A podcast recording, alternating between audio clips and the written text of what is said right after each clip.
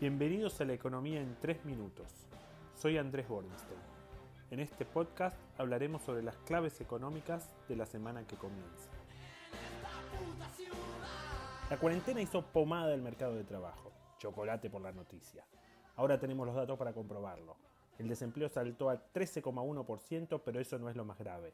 De hecho, se esperaba algo más alto. Los economistas en realidad prestamos más atención a la tasa de empleo. Esto quiere decir el porcentaje de la población que está ocupada. En un año ese número cayó del 42,6 al 33,4%. ¿Y por qué el desempleo no subió tanto entonces? Porque la cuarentena impidió que muchos salgan a buscar laburo.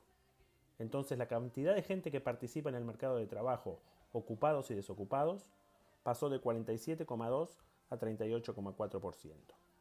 El INDEC releva el desempleo en 31 ciudades que representan aproximadamente el 63% de la población de la Argentina.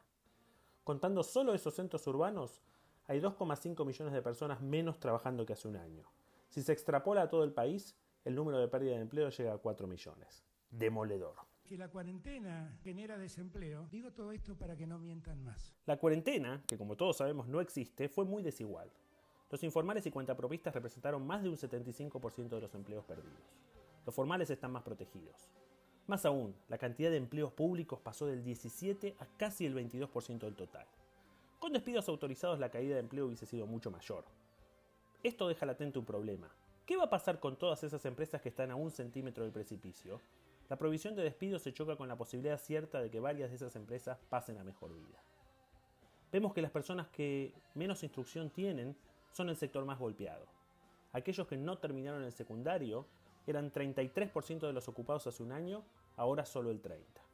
En línea con estos números, esta semana también se conoció una importante suba en la desigualdad.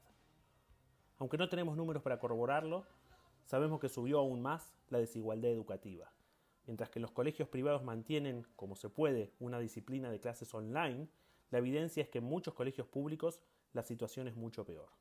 La falta de una estrategia de salida para la cuarentena nos complica a todos pero a los pobres más que a nadie. La verdad es que el horno no está para bollos. Debe haber sido la peor semana del gobierno en mucho tiempo.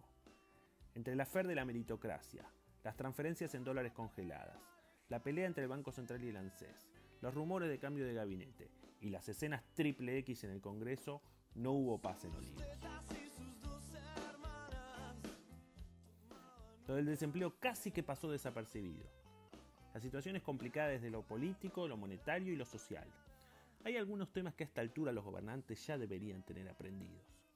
Después de las palabras de Dualde de 2002, no hay que hablar más de devaluaciones ni decirle a los argentinos cómo tienen que ahorrar, porque eso lo que hace es coordinar expectativas exactamente en sentido contrario. Por eso el Banco Central sigue perdiendo reservas a lo loco, luego del cepo extra large y de las poco convincentes palabras del presidente. Tenemos que acostumbrarnos a ahorrar en peso y dejar los dólares para la producción. La gente que no puede comprar dólares ahorra en materiales de la construcción, electrodomésticos o lo que pueda, pero no en pesos. Esta semana no se presenta más tranquila. El lunes se conocerá el PBI de julio, probablemente con una pequeña recuperación respecto de junio, aunque se presume que ese rebote se tomó licencia en agosto. También veremos cifras del balance de pagos y los diarios van a prestarle mucha atención a los números de pobreza. No se trata de ver si aumentaron, sino a cuánto aumentaron. Hasta la semana que viene.